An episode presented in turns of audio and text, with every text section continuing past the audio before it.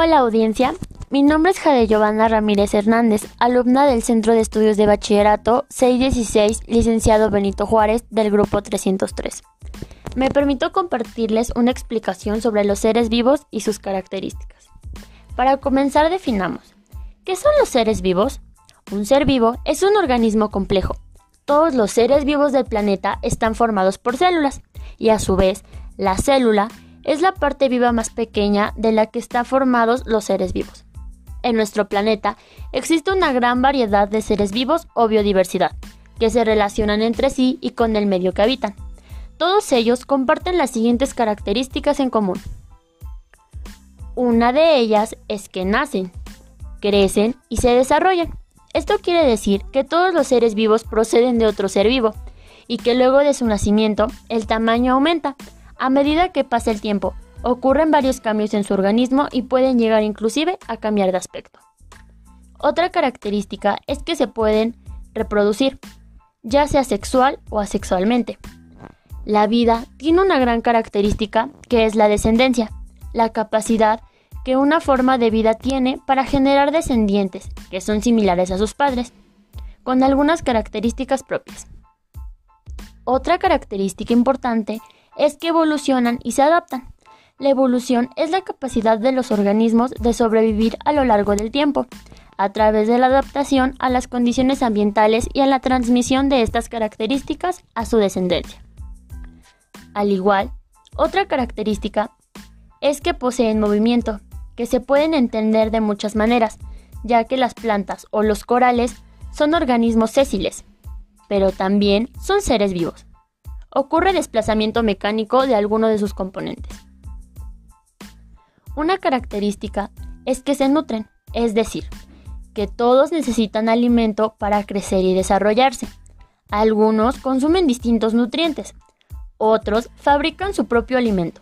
Los seres vivos también respiran y eliminan todos los desechos que producen. También se relacionan entre sí, es decir, que son capaces de captar lo que ocurre a su alrededor y a reaccionar como corresponda.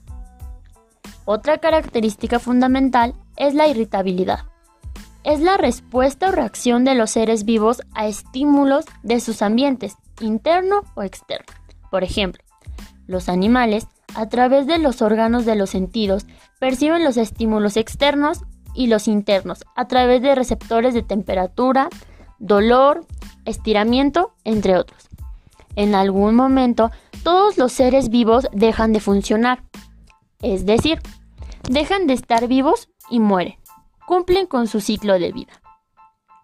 Dejando la información relevante me despido, dejándolos con una compañera para una mayor extensión del tema.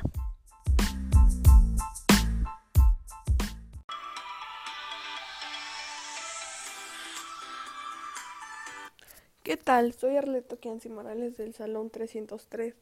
El día de hoy vamos a ver las características de los seres vivos. ¿Cuáles son?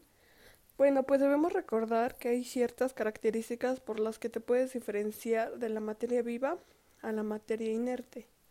Comencemos con sus características. La, la primera característica se denomina metabolismo, que es un conjunto de reacciones químicas que están en una célula para intercambiar materia y energía. El metabolismo se subdivide en dos, el anabolismo y el catabolismo. El anabolismo arma, forma y sintetiza moléculas complejas a partir de moléculas simples. Además tenemos que recordar que esta va a implicar reacciones endergónicas, que quiere decir que se va a requerir energía o utiliza energía, mientras que el catabolismo es todo lo inverso. Es decir, de lo que tenías una sustancia muy compleja, ahora vamos a romperla y obtenemos moléculas simples.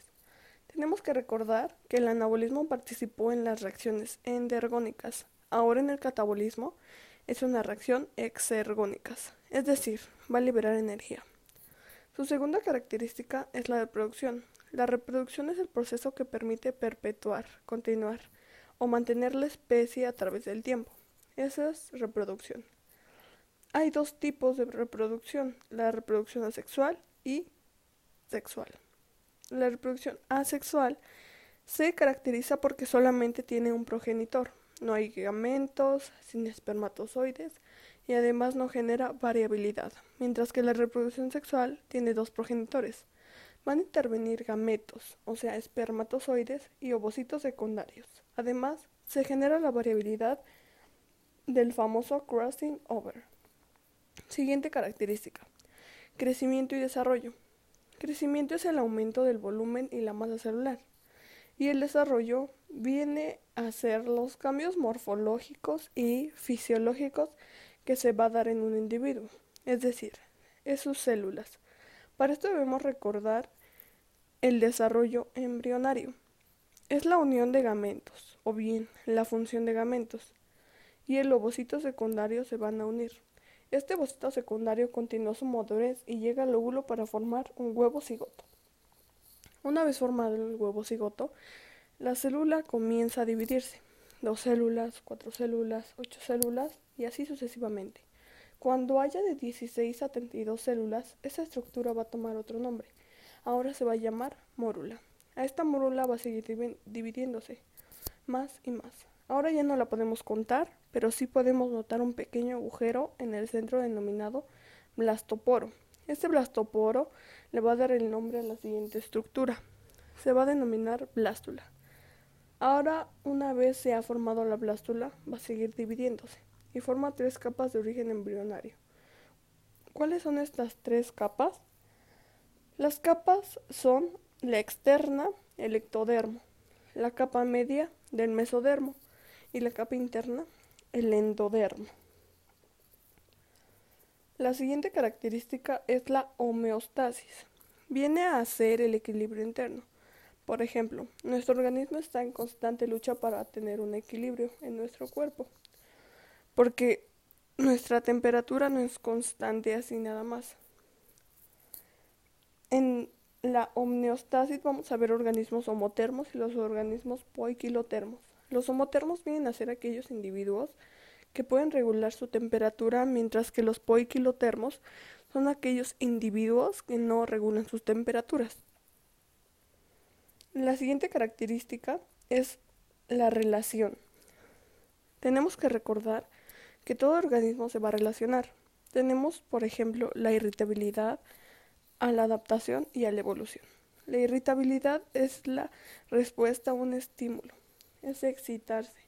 La adaptación es la respuesta, o son los cambios que suceden en un organismo para poder acomodarse a, cierto ambiente. Y evolución es la consecuencia de la adaptación, pero no se va a dar en unos días, en unas semanas, no en un corto periodo, como en el caso de la adaptación. Para la evolución necesitas millones y millones de años. Por último, el ecosistema viene a ser la interacción de factores bióticos y factores abióticos, aquellos que tienen vida y aquellos que no. Espero que les haya gustado este pequeño podcast.